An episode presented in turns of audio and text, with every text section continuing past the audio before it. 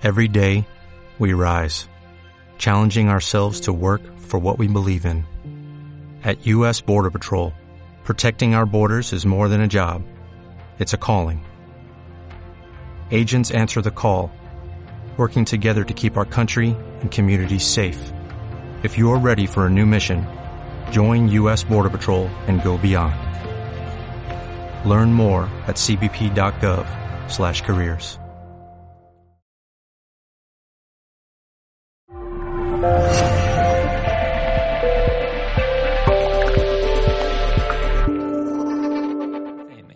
Bueno, ha sido toda una revolución tener tanta magia junta en esta primera hora de programa, ¿cierto, Marta? Hemos Estoy quedado todas loquísimas. Mira que ella, eh, eh, Dani hablaba mucho del tema de, de los chamanes, ¿no? Y el, no fue nada casualidad que la primera Sí, media hora fuese con Nieves, ligado, ¿no? ¿verdad? Nieves, que es una chamana. Que yo la quiero muchísimo y, y me parece que el trabajo que hace es espectacular. Dos mujeres llenas de, de magia, de talento y eso es importantísimo. Así que bueno, esta segunda hora tenemos una mujer y un hombre, pero vamos a empezar por las señoritas, señoras, eh, señora o señorita. Señora. Señora, ya señora, es que señora. Casi abuela. Casi abuela, oh my god. Martita, preséntanos a nuestra siguiente invitada, ¿eh? Pues ahora vamos a empezar a hablar de un tema que a mí me parece fundamental y que yo creo que es una de las grandes, de los grandes virus de, de la sociedad moderna, que es el estrés y cómo gestionarlo. Buenos días, ¿qué tal? Bueno, no sé si buenos Valle, días ¿qué o buenas tal? Buenas tardes ya. Buenas Sí. Pues ¿Cómo? buenas tardes a las dos, buenas tardes a todos los que están al otro lado de las ondas. Eso, cuéntanos, Valle, cuéntanos tú qué es lo que haces, a qué te dedicas, cómo comenzaste en ello, un poco abre bocas. Muy bien, bueno, yo... Que te pongo esto más ahí. Ah, sí, vale. Eso. Ah, sí, mejor. Bueno, me dedico a ayudar a las personas y a las organizaciones en las que trabajan a eh, aumentar su capacidad de hacer aquello que necesitan hacer. Ok. ¿Cómo? Con una herramienta que se llama biofeedback. Biofeedback, eso suena muy tecnológico, ¿no? es completamente tecnológico y es un, es un regalo. Hace que eh, estábamos hablando de magia y, y parece magia lo que parece magia lo que lo que hacemos, aunque es todo lo contrario, porque es pura ciencia y puro pura objetividad. El biofeedback lo que nos permite es ver en tiempo real la respuesta que nuestro organismo da ante las distintas situaciones de la vida. Ante una, pero una situación estresante particularmente o ante cualquier situación. ante cualquier situación. Nuestro cuerpo está continuamente reaccionando a los estímulos que, de la vida. Yo estoy hablando contigo y estoy recibiendo información a través del oído, estoy recibiendo información a través de la vista, estoy recibiendo información a través del tacto porque puedo sentir si hace frío o hace más calor, ¿sí? Estoy recibiendo información a través del, del olfato todos estos sentidos están eh, llevando información a mi cerebro, que mi cerebro está procesando. El estrés no es más que la forma de procesar una información que es potencialmente peligrosa para nuestro organismo. El estrés es algo adaptativo de cualquier ser vivo, no es algo exclusivo de los seres humanos. Pero es de cómo, cómo cualquier ser vivo se adapta a una cierta situación que le está, se le está Eso es, a una situación concreta. Ujú. ¿Qué, es lo se- qué sucede cuando nos sometemos a situaciones potencialmente peligrosas de manera continuada? Que nuestro organismo no es capaz de volver a una situación de reposo. Que estallas, que estallas. es ¡pum! Ya, literal, como el nuevo muñequito ese de, del WhatsApp, que ahora te ponen ¡Ay, como que tiene cabecita así que... Eso es, estallamos, Sí. reventamos, nos bloqueamos. Eso es lo que sucede cuando la situación de estrés es permanente. Nos levantamos y no ha sonado el despertador y ya llegamos tarde. Y queremos ducharnos y mm, se ha roto la caldera y nos duchamos con agua fría. Y encima hay un atasco que hace que lleguemos media hora tarde. Dios, eso es Y el peor lunes de la historia. que, que hemos tenido de esos lunes, ¿eh? Eh, Hemos tenido, bueno, y seguiremos teniendo porque estamos, hemos elegido vivir en un entorno que nos facilita Mm. que sucedan este tipo de situaciones. Porque tenemos demasiadas cosas por todas partes, demasiados frentes abiertos, ¿no? Ni más ni menos que los frentes que elegimos tener. Podemos elegir irnos a un pueblo de 300 habitantes y no vamos a tener atascos, probablemente no se nos rompa la caldera porque podemos no tener caldera, ¿de acuerdo? No necesitaremos despertador porque nos vamos a despertar con el gallo. Uy, eso no puedo. Pero esto lo podemos elegir. Sin embargo, elegimos la pri- el primero de los escenarios. ¿Qué necesitamos? Adaptarnos a ese escenario. ¿Qué hemos elegido? Claro. Y adaptarnos desde la desde el bienestar.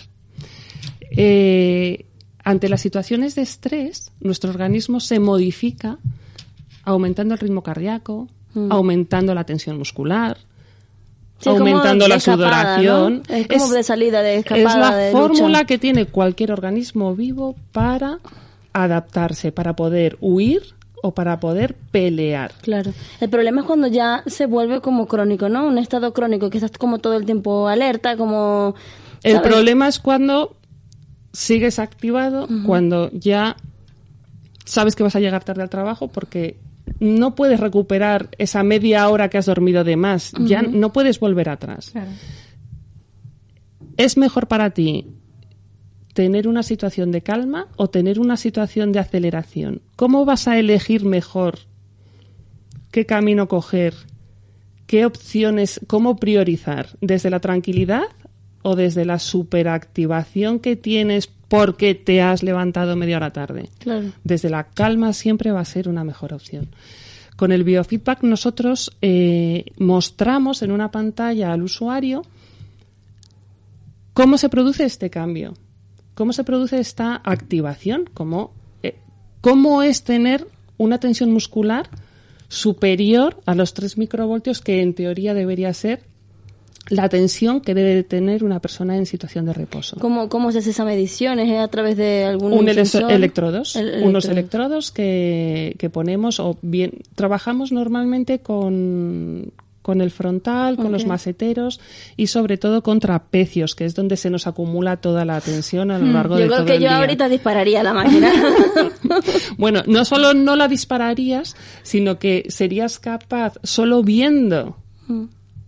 qué tensión tienes, yo te enseñaría a bajarla. Ok. Te enseñaría a, a, mm, identificar cómo es el proceso de ir aumentando esa tensión para que no llegues nunca a tener una máxima tensión que luego solo un fisio pueda desbloquear.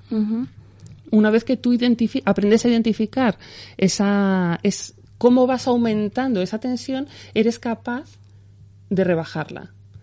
Te lo enseño en la pantalla y te entreno para que esa tensión esté siempre bajo control. No buscamos que estés permanentemente en estado de reposo. En Zen. Es que eso es imposible.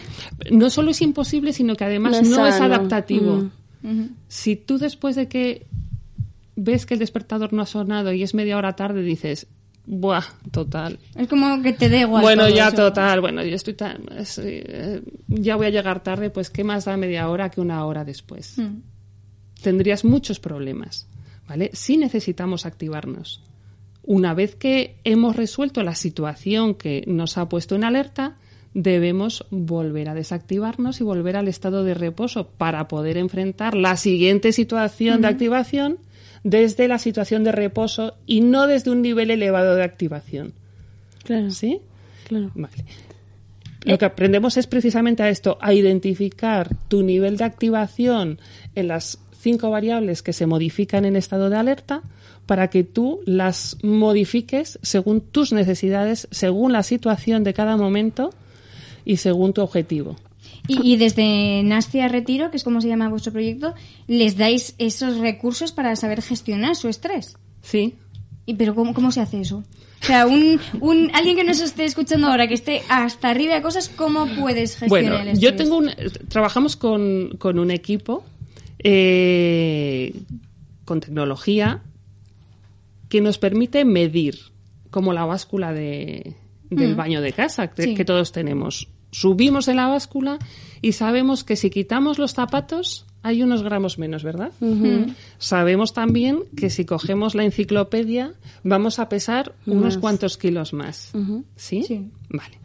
Hacemos exactamente lo mismo. Yo veo en la pantalla qué postura, qué gesto me permite tener un nivel de tensión muscular menor y qué gestos hacen que mi nivel de tensión muscular Suba. suba. El cerebro lee información. Más tensión muscular igual a alerta, menos Peligro. tensión muscular igual a reposo. Aquí no pasa nada. ¿Vale? Yo eso lo puedo modificar. Yo aprendo y me entreno para tener el nivel de reposo cuando quiero tener nivel de reposo. Cuando te refieres a gestos, hablas de gestos faciales, de corporalidad, Todos. eh, todos. To- mm, todo es cuerpo. Los brazos, las piernas, eh, el, propio, el propio movimiento de los pulmones están haciendo que el diafragma se comporte de una manera o de otra. Y, y yo, por ejemplo, si ahora estoy así sentada, que es como dicen que hay que estar con el culo pegado hacia atrás y con la espalda así, ¿así estoy bien o esto es...? La mejor postura es aquella en la que tus pulmones tienen espacio para expandirse al 100%. Tus pulmones... Ojo, ojo. la- vale. Tus pulmones están protegidos por la caja torácica.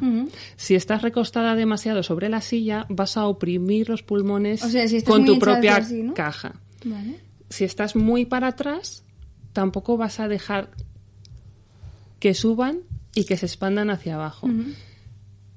La postura correcta es orejas sobre los hombros, hombros sobre las caderas. Vale, todo eso practicar. Vale. Orejas sobre los hombros, Hombre, pasa? vamos a aprender algo. hombros es. sobre las caderas. Cuando, cuando trabajamos con biofeedback, eh, estamos trabajando con la tensión de tu músculo, pero además vemos también tu capacidad de respiración, la frecuencia y la profundidad de tu respiración. Como estás viendo cuál es tu máxima capacidad, tu cuerpo solo se va a ir recolocando para lograr que lo que tú estás viendo sea la máxima amplitud de onda respiratoria. Claro. ¿vale? No, no vamos a necesitar estar delante de un espejo para comprobar que estamos bien colocados. Vamos a comprobar delante de la pantalla que tenemos nuestra máxima amplitud respiratoria solo cuando estamos bien colocados. El cerebro va a hacer una asociación. Y cuando salgas y no tengas la pantalla delante, se va a acordar de lo que ha estado viendo. Es algo un poco más Sí, complejo el mecanismo de, anclaje de final, ¿no? aprendizaje. Trabajamos luego con condicionamiento porque mm, utilizamos juegos que el cerebro reconoce como, como premio para, para que refuerce la postura que estás obteniendo. Mm, si vamos sumando las distintas, los distintos cambios que vamos eh, incorporando, tensión muscular, respiración, a través de la respiración modificamos la, re- la frecuencia cardíaca, consiguiendo una correcta coherencia y una amplitud más grande de variabilidad cardíaca. Y todo esto va a hacer que tengamos más capacidad física y más capacidad intelectual para concentrarnos mejor, para tener más resistencia porque nos vamos a cansar menos. Y, Eso y es gente que- La gente que lo está probando realmente está aprendiendo a gestionar su estrés. Muy rápidamente. Sí, qué bien. en, en un par de días mm, tiene herramientas. Eh, en un par de días son capaces de, eh, de hacer conscientemente aquello que luego vamos a entrenar para que hagan inconscientemente. Mm, buscamos que, que las personas eh, adquieran competencias mm, de manera automática. Es decir, que ante una situación de alerta, en- su organismo reaccione con alerta y una vez que haya pasado la alerta, su cerebro directamente les lleva a la situación de reposo. Oh, porque han aprendido. Claro. ¿vale? Han Eh, aprendido de forma automática, automatizan una respuesta. Claro. Normalmente uno se hace este tipo de evaluación una vez y tú le enseñas o es un proceso en el cual las personas van viendo Es como una diferentes terapia. cosas o simplemente Es te una- haces como el examen, lo- lo miras. Es un entrenamiento. Hago una evaluación. Hago una evaluación para saber de dónde partimos. Claro. ¿vale? Y eh, el entrenamiento es muy personalizado, cada uno tiene unos objetivos. Trabajamos con personas que desde la salud lo que quieren es prevenir porque saben que se van a tener que enfrentar a situaciones complicadas en un futuro próximo o O lejano, lejano. personas que lo que quieren es mejorar. Yo sé controlar, mm, me enfrento bien a las situaciones de máxima activación porque luego llego muy bien a- al reposo, pero quiero optimizar mis competencias. Trabajamos con, con deportistas de alto rendimiento, con directivos que están sometidos a mucha presión y a mucho volumen de trabajo y necesitan organizar muy bien y ser súper eficientes en aquello que hacen, con estudiantes que preparan oposiciones o que están sometidos a altos A grados de presión claro. para organizar muy bien sus tiempos. Y trabajamos también con personas que ya han tenido alguna situación de dificultad por problemas de ansiedad o con algún tipo de, de trastorno asociado, alguna dificultad un poco más importante. El sistema de trabajo, el entrenamiento es el mismo procedimiento. Unos parten de una situación de bienestar y buscan incrementar su productividad otros parten de una situación de malestar físico o emocional y buscan su bienestar. Claro. Eh, ¿Cuáles serían los beneficios o la comparación que tú puedas hacer entre una persona que nunca ha hecho nada de esto, de este proceso, o sea, que sabe que es una persona que está estresada y punto, a una persona que toma la determinación de seguir tu, tu entrenamiento? ¿Cuál crees tú que sea la diferenciación?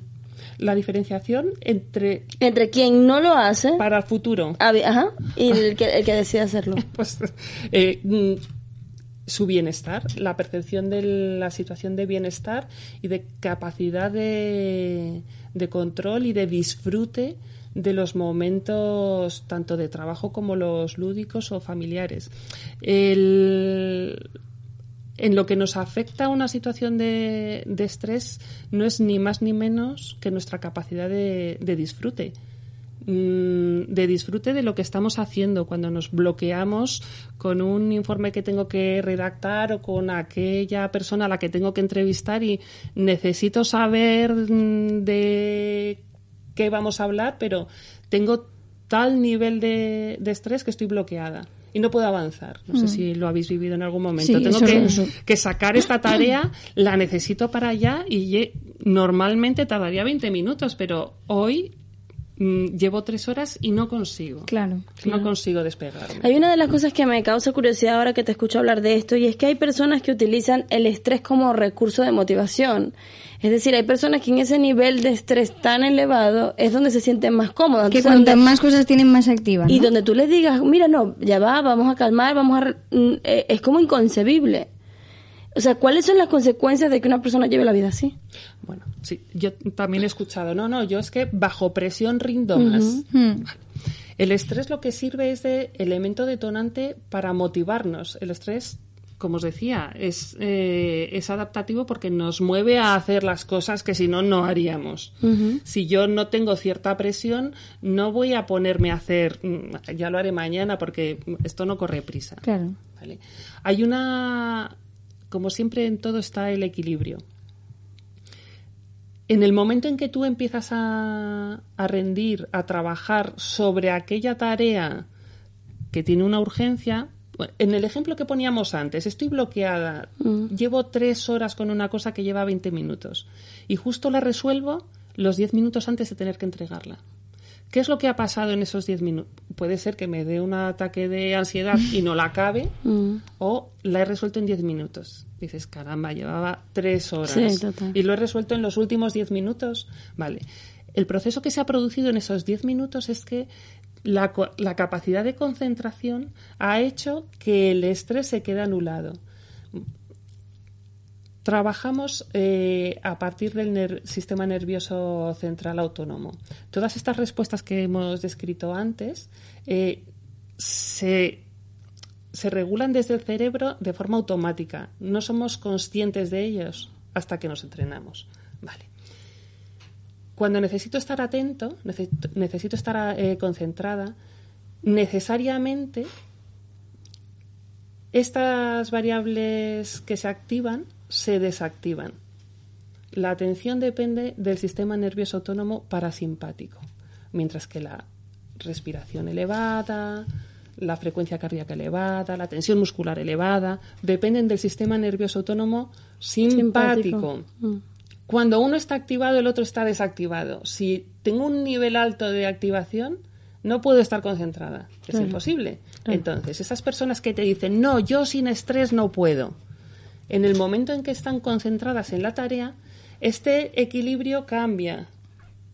Me he desactivado. Si en ese momento yo hago medición, su ritmo cardíaco es lento, su frecuencia respiratoria es lenta y su tensión muscular es lenta. ¿Qué es lo que sucede cuando cambian la tarea? Cuando acaban, que se vuelven a activar. Por eso necesitan constantemente tener retos, porque su nivel de estrés desciende en ese momento. Claro. ¿Vale? Entonces buscan constantemente. Claro.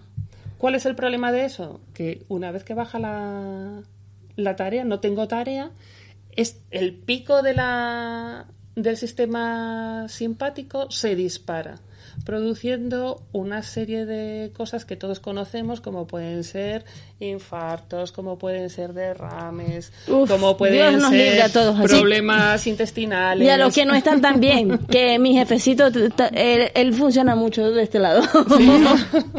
sí, sí, sí.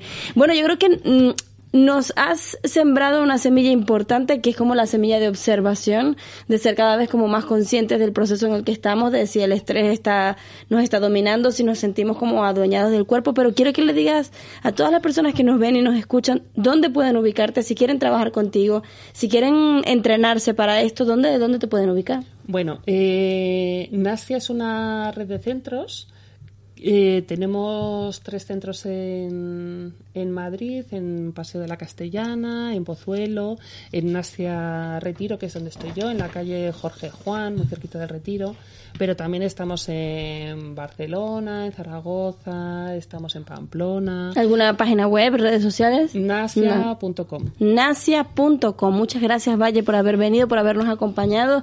Y bueno, yo voy a ser por lo menos más consciente del tema de los hombros, las caderas. Sí, sí, la postura ya la tenemos cogida. Busca tu capacidad de respiración al máximo. Eso. Muchísimas gracias, por haber venido. Así que vamos a una pausa muy cortita, ya volvemos con más de Gente Brillante. Y seguimos aquí en Libertad FM, tu programa de coaching y desarrollo personal y profesional. Estamos muy contentos de todas las personas que nos han acompañado en el programa de hoy. Tenemos una, nos quedan unos, unos minutillos, por ahí un poquito menos de una media hora, para eh, compartir con nuestro siguiente invitado que está ahí a tope buscando ver el mejor ángulo, que ya yo me voy a encargar de ponerte a grabar, no te preocupes. El mejor ángulo para su entrevista y te voy a presentar, Marta, quién es nuestro próximo invitado. Él es Antonio Sastre, experto en mentalidad y ventas, consigue como nadie dotar a sus clientes de una mentalidad empresarial capaz de sacar adelante cualquier proyecto. Es conocido orador y mentor internacional, enemigo del no puedo y del lamento, y entre sus alumnos es famoso por no aceptar un no como respuesta. ¿Qué tal, Antonio? Bienvenido. ¿Qué tal, Andrea? Mucho gusto, muchas gracias por, a ti. por permitirme venir. Ha sido maravilloso para nosotros tenerte. Yo lo conozco por, por, por Skype. Perdón, ya hemos hecho varias, eh, un par de sesiones. Y sí que tienes una fortaleza distinta eh, cuando transmites esa confianza y esa seguridad eh, a las personas que hacen sesiones contigo para trabajar la mentalidad. Primero quiero que me, nos cuentes un poco de tu historia personal. ¿Quién es Antonio? ¿Cómo llegaste hasta aquí? ¿Qué pasó? Porque pasaron muchísimas cosas. Bueno, mi, mi historia es un poquito, sale de lo común, es un poquito atípica. Entonces, provengo de una familia muy pobre, he estado en la calle, he dormido en la calle, he comido la basura, pero lo más importante de todo es que soy el único mentor de habla hispana que trabajó para los servicios secretos. Bueno, tenemos a alguien de los servicios secretos. Estaba esperando que él lo dijera. Con la autorización de mis ex colegas. Entonces, y está preparado para un libro. Entonces, ya tenía de por sí la mente muy fuerte y entonces, este, bueno, pues me han capacitado, me han preparado para mucho más, un entrenamiento militar y policial. Entonces, eso hoy, después de 20 años, saco las tres técnicas eh, mejores que considero para la empresa, la transformé y logro cambios eh, totalmente eh, formidables en la gente. Con esa, con esa estrategia y, los años de vida, que estoy de que tengo 8 años vendiendo, tengo 52 años de experiencia en ventas, hoy logro que la gente que está conmigo en una o dos sesiones cambie su mentalidad y que en poco tiempo, en menos de 30 días, eh, se ponga a vender. ¿Cómo, ¿Cómo transformaste todos los conocimientos que tú habías aprendido, que nos estás contando que eran muy de militares? ¿Cómo se transforma eso a una empresa? Eso es porque siempre, yo entré a los servicios en el año eh, con 32 años. Y siempre fui eh, pobre pero con mentalidad abundante. Por lo tanto, en los 31 años tenía mi primer millón de dólares y después ocupé cargos de diputado, entonces siempre fui emprendedor y tenía que saber, un poco también de la mano de mi hija, pero tenía que saber eh, aprovechar toda esa capacidad en la gente que tenía mentorizando para no ser uno más y logré transformar tres, las tres más básicas que podría usar y, y dan un resultado espectacular y con eso me quedo. Lo que funciona no se cambia. Yo creo, Antonio, que una de las, de las cosas que más a mí me ha llamado la atención, porque obviamente cuando uno conoce a Alejandra, uno conoce como el pedacito de, de un pedacito de sus padres, ¿no? Alejandra tiene una determinación muy, muy clara, es muy evidente. es como a veces ese tipo de determinación que hasta asusta, ¿no? Porque es una mujer que es como que a lo que voy, a lo que voy y donde pierda el, o sea, no se da ni tiempo de perder el mm, foco. Em, y luego que he visto, he tenido la, la, la, oportunidad de tener sesiones contigo, me he dado cuenta que esa parte del no puedo, de la duda, del, bueno, no, o sea, en ti tampoco está como muy, no sé si no es permitida, sino, no, o sea, no está tan presente. ¿Cómo hace una persona verdaderamente para trabajar esa, esa determinación por decir, si esto es lo que yo quiero lograr, esto es lo que yo quiero conseguir, esto es lo que yo voy a hacer y no hay nada ni nadie que me detenga? Eso es nuestra jerga, o la, jerga que yo usaba, porque tengo que avisar que ya no estoy más en ese rubro, en esa profesión, es, le llamamos mente blindada. Entonces, cuando te blindas, no permitís que nadie de afuera te afecte, ningún miedo exterior que venga, comentarios negativos, o, que te subestimen, pero tampoco permitís que ningún miedo que tenés dentro vaya hacia afuera. Entonces te blindas de adentro hacia afuera, de afuera hacia adentro. Pero realmente, ¿cómo te puedes blindar mentalmente? Eso es un entrenamiento que, hago, que, hice en su momento y que hoy le hago a la gente y de una forma muy, de forma, eh, trabajo el subconsciente de las personas y lo llego a blindar. Por lo general, la gente que está conmigo obtiene eso, le pierde miedo a las cosas, porque es muy sencillo. Lo que pasa es que ya venimos programados de antes, mm. venimos programados para el miedo desde la infancia, desde que vas a, cuando empezás a caminar, eh, ya te asustan con que no puedes tocar porque todo se rompe, porque y así procede en nuestra vida totalmente hasta que te das cuenta que, no funciona así. Pero son muy pocos, siempre estamos en ese vicio de que no podemos. Y lo que yo le enseñé a, a mis hijos era que cuando me despierto, algo muy básico, es el, no lo tengo pintado en el techo. Yo tengo que salir a buscar el sí. Entonces no no hay no no está en esa parte en mi en mi vocabulario el no puedo no está. Quizás que no Perdona, perdona. No, no, por favor. Y que de hecho no lo tiene no lo tiene la gente que empieza conmigo a trabajar y no lo tiene nadie en mi familia. Quizás que yo creo que nos quejamos demasiado, como que es mucho más fácil en lugar de intentar algo y poner de nuestra parte decir, no, no puedo hacerlo, con lo cual ya está, ya lo dejo, vale, porque mm. ya está la excusa de no se puede hacer. Porque estamos acostumbrados a eso, siempre nos enseñaron eso y es más fácil. Estamos en una zona de confort y es más fácil este, ante una adversidad el no puedo. Y yo, sin embargo, lo que les hago es pues sacudirlos, hacerlos entrar en razón y llevarlos a que a que puedan vender y puedan tener esa mentalidad. Hoy mismo me llamó una chica, ahora mientras que estaba afuera, que es un caso espectacular. Empezó en julio y lleva facturado 70.000 euros. Entonces, y, cuando empezó conmigo, tiene nombre y apellido, pero no tengo la autorización para decirlo, pero cuando empezó a trabajar conmigo estaba llena de miedos, llena de limitaciones, no sabía vender, y realmente vender es, es algo muy sencillito, es una, es una pirámide, es una base, tres elementos todo lo demás, cuando lees un libro, todo lo demás es uno. Entonces, claro, como yo voy a lo práctico, porque tengo una mentalidad táctica, fui entrenado para eso, entonces todo lo hago muy fácil. Claro. Y cualquier problema lo hago fácil. ¿Cómo traspolas todo tu aprendizaje eh, cuando trabajabas como agente secreto al mundo de las ventas y el trabajo con la mentalidad de las personas? Eh, una de las partes que son, si te pones a mirar, es muy sencillo. Lo que pasa es que nadie lo entrena. Entonces, una es la mentalidad. En vez de ser una mentalidad eh, estratégica, es una mentalidad táctica. Que hay que resolver las cosas inmediatamente y para todo hay que tener una respuesta en cuestión de segundos. No puedes perder mucho tiempo. Después está el Claro, en, en el caso que trabajaba, cuando trabajabas en la secretaria, porque tu vida o la vida de un montón de personas dependían de ese momento, ¿no? Eh, sí, había que tomar decisiones y no, no había margen. Entonces te acostumbras a hacerlo, lo incorporas en tu, en tu ADN de alguna manera y entonces resulta fácil, le mostras a los demás que resulta fácil y pues es así como lo incorporan. Entonces, y después poner foco.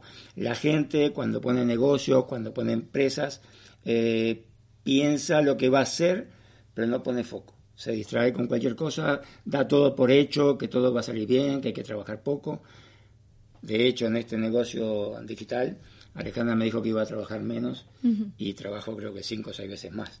Entonces aquello de que vos vas a trabajar digitalmente tomando un mojito en la playa es en la publicidad, porque es mentira, Claro. trabajas mucho, pero obtener resultados muy buenos también. Y, y estabas hablando antes de tres claves para una buena venta. ¿Cómo- ¿Cuáles son esas tres claves?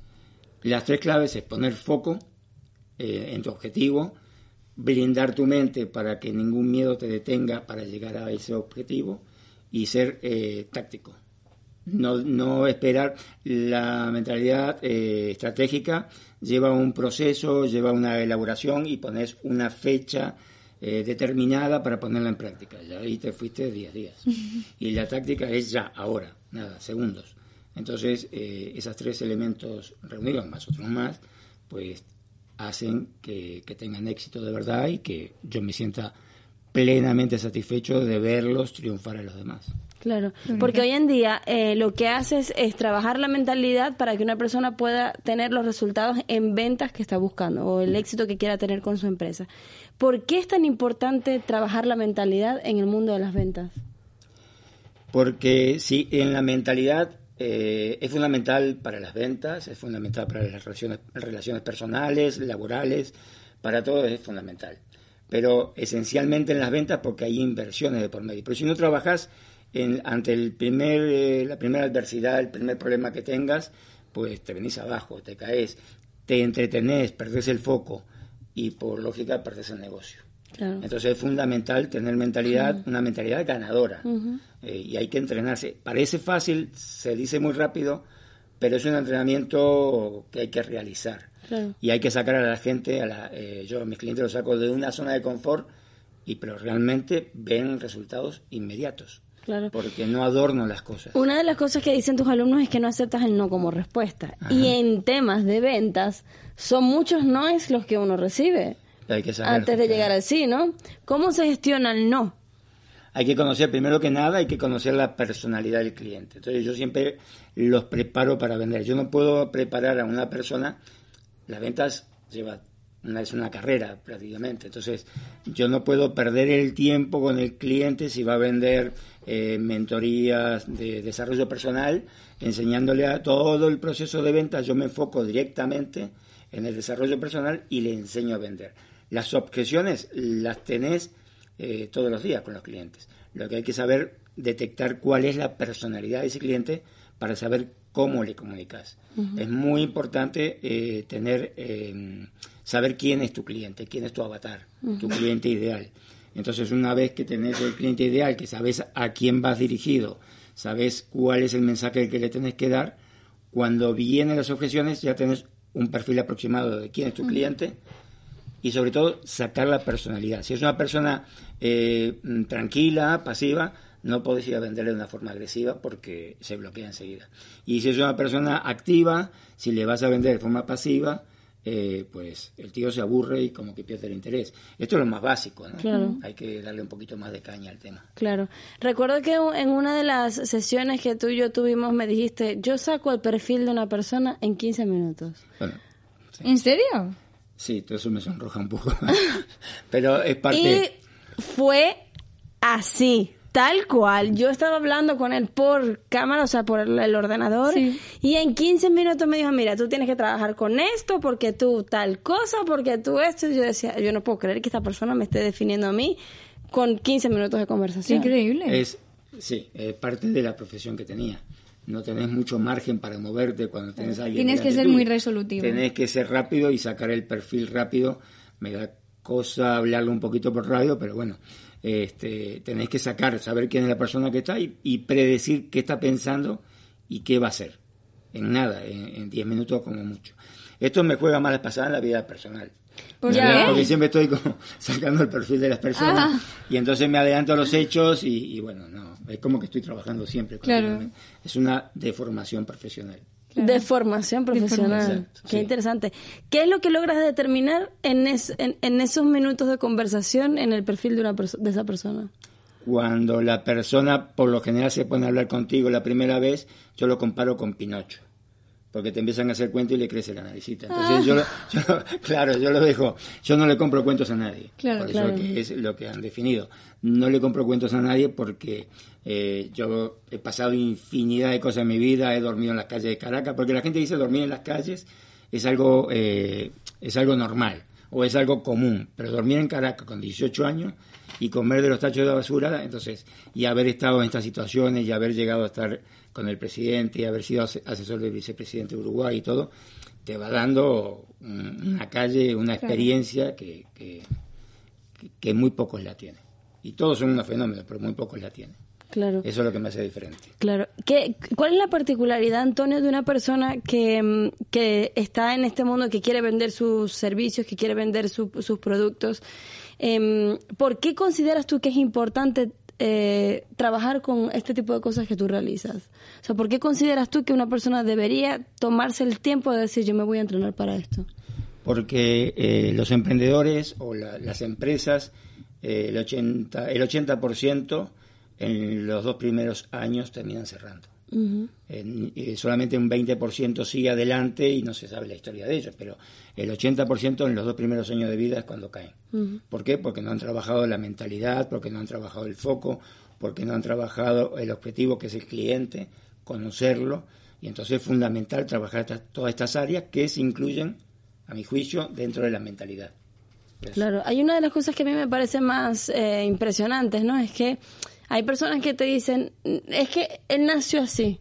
O tener esa determinación, tiene, eso tiene que ser de niño, porque es que nosotros los humanos venimos con el, el cuestionamiento, la duda, el signo de interrogación constantemente. Y lo ve como una persona que es distinta, que es diferente por el hecho de que tenga como eh, tanta certeza y seguridad a la hora de hablar de lo que habla, ¿no? Es que es como que no está, no está tan bien visto eso de ser tan seguro, ¿no? Incluso hay gente que te ve como demasiado altivo. Chulo. Sí, chulo. Chulo es la palabra pues que más seguro, usan sí, sí, conmigo. ¿no? no, no es que sea chulo, que soy seguro. Claro. Entonces la gente, porque no, no está bien visto ser seguro, cuando debería ser al revés. Entonces, este, bueno, es cuestión de, de cultura, pero, y se puede hacer, porque yo vengo, ya te digo, a los ocho años andaba en la calle, yo nunca estudié. Y sin embargo llegué a ser suplente de diputado, nunca estudié y fui asesor del vicepresidente.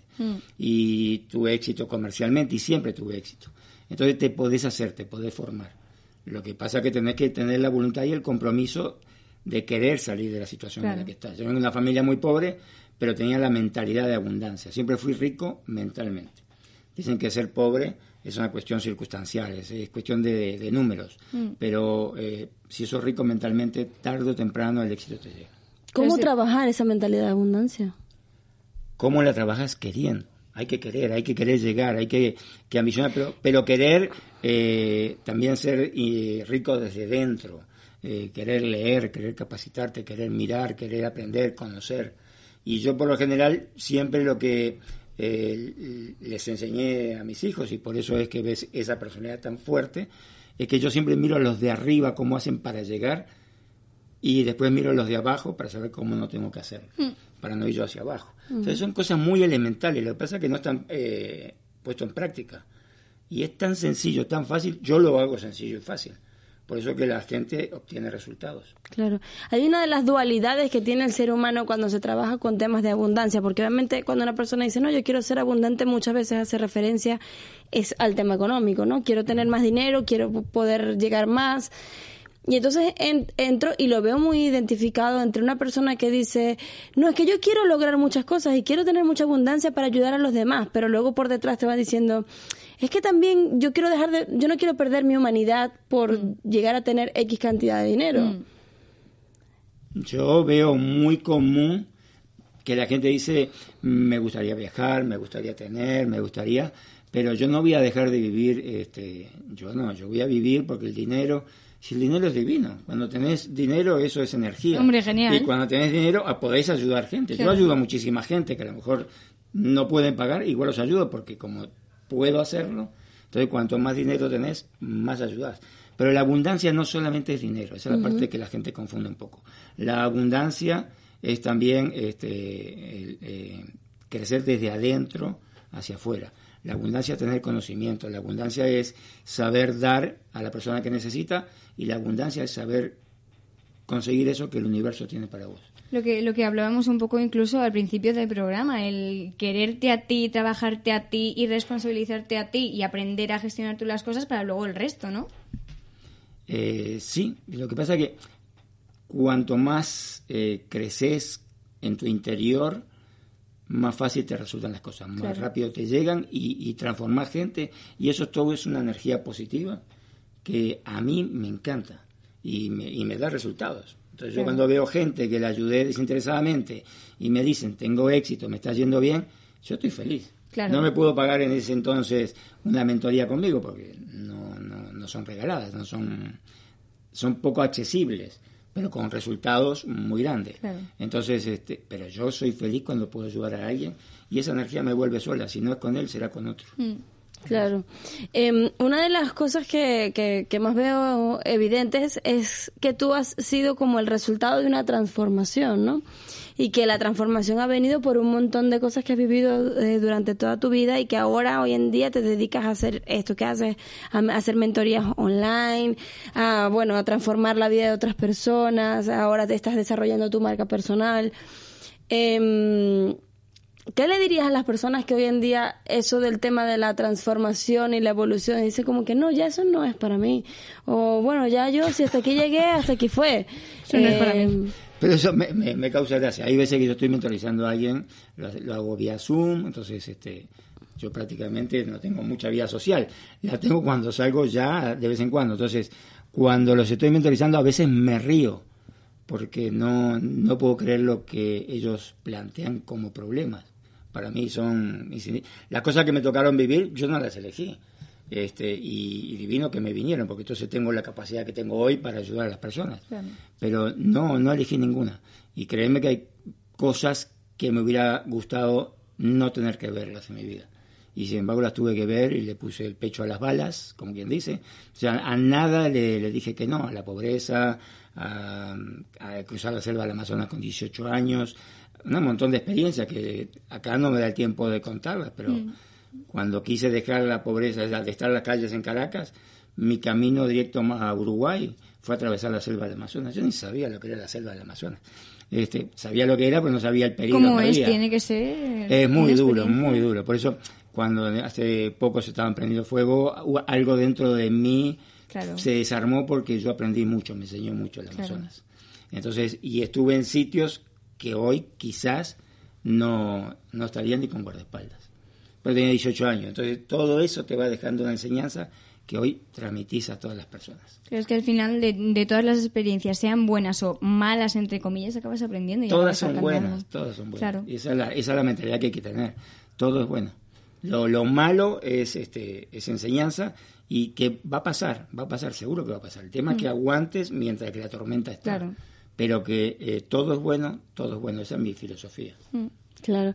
¿Cómo haces, eh, Antonio, para protegerte de eso? Porque normalmente cuando uno trabaja temas de mm, desarrollo personal, mentalidad, etcétera, hay una cierta parte de uno que es muy vulnerable.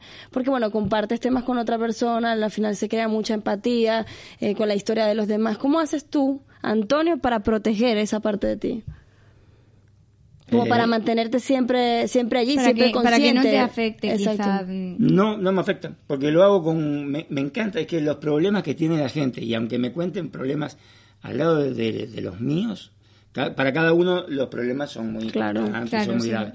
Pero al lado de lo que yo a mí me tocó vivir, es que por eso yo a veces me están hablando y, me río y me quedo mirando y digo, no te enojes. es que te enseñó, claro, todo lo que viviste te enseñó a relativizar mucho, que ese es uno de los grandes problemas que tenemos, ¿no? Mm, yo debería podría decir algo para resumir y tengo miedo de ofender gente. Entonces, yo respeto todas las religiones y todo, yo no le tengo miedo ni a Dios. Mm. Y de ahí, ya está. No le tengo miedo ni a Dios. Claro. Entonces, espero no ofender a nadie. No, no es que tenga nada contra ninguna religión, porque me, me da igual, pero es que no le tengo miedo ni a Dios. Y cuando no le tenés miedo a nada ni a nadie, la vida funciona de otra forma. Claro, claro. Bueno, yo creo que ahí la experiencia personal de cada uno sí juega muchísimo. Es, demasiado importante todas las cosas que se viven y se experimentan porque eso nos va construyendo como seres humanos, ¿no? Antonio, una persona que quiera trabajar contigo, ¿qué tiene que hacer? ¿Dónde te tiene que ubicar? ¿Cómo, cómo lo podemos hacer? Eh, normalmente, eh, ahora ya hay una página web que va a estar en marcha, que es Antonio Sastre, y si no por las redes, por Instagram Antonio Sastre guion bajo, Ok. o por Facebook Antonio Sastre, y ahí me van dejando mensajes las personas, me comunico y pues llegamos a acuerdos. Yo les voy a decir una cosa. Yo he tenido la posibilidad eh, de experimentar esto junto a Antonio. Ha sido maravilloso, de verdad, las sesiones que he tenido con él. Eh, es de esas personas que uno siempre quiere tener cerca porque te reafirman y no te da ni siquiera chance de poner la duda por delante nunca, jamás. O sea, cuando yo creo que él tiene la capacidad de cuando te ve la duda venir, enseguida es como inmediato. Mira, a ver, Andrea, eh, un, dos, tres a lo que vinimos. Y es como que, ah, vale, ¿sabes? Como que ese es ese tipo de espejos que uno quiere tener siempre, como decir, vale, mira que él te está mostrando una determinación, una seguridad, una mm, certeza de que vas a conseguir lo que quieres conseguir. Y, y para todas las personas que quieran acercarse a él, creo que es una persona súper accesible. Y, y bueno, ha sido un lujazo para mí tenerte ahora aquí en el programa de radio, en vivo y en directo, porque no nos conocíamos. Eh, y bueno, cualquier mensaje con el que te quieras despedir. Eh, que todos pueden hacerlo, si yo lo pude hacer, no es nada difícil. Esto es un recorte y pego, parece una, una frase de ese tipo, pero que realmente no hay límites. Si lo querés, no hay límites. Ahora, si querés llenarte de excusas y sabotearte, hay un montón. Hay Claro. un libro de 400 páginas de excusas. Yo no tengo ninguna, yo voy para adelante. Muchísimas gracias por haber venido. Esta es tu casa siempre que quieras volver. O te vamos a visitar nosotros allá en Mallorca. Como Oye, no, no, ni- sin problema, Sin ¿eh? más, pero verano, unas pero en verano. y en verano. Trabajar la mentalidad allá en Mallorca no nos quedaría nada mal, ¿cierto? Martita, despídete de tus seguidores, de tus fans, de la gente que te escucha. Pues nada, un lunes más. Muchísimas gracias a todos por estar ahí. ¡Hola! Así es. Y feliz diciembre. Que eso no hemos dicho. feliz diciembre. Me despido. Quienes habla Andrea Villamizar. Gracias a mi querido Sergio Alberto que está ahí en los micros de Libertad FM. Tony Sánchez a través de las cámaras de Mindala Televisión, Facebook, Instagram. Chao, chao. Nos vemos hasta no el próximo lunes porque es festivo aquí en España, pero sí el siguiente. Es el tiempo de poner el árbol de Navidad. Eso. Chao, chao.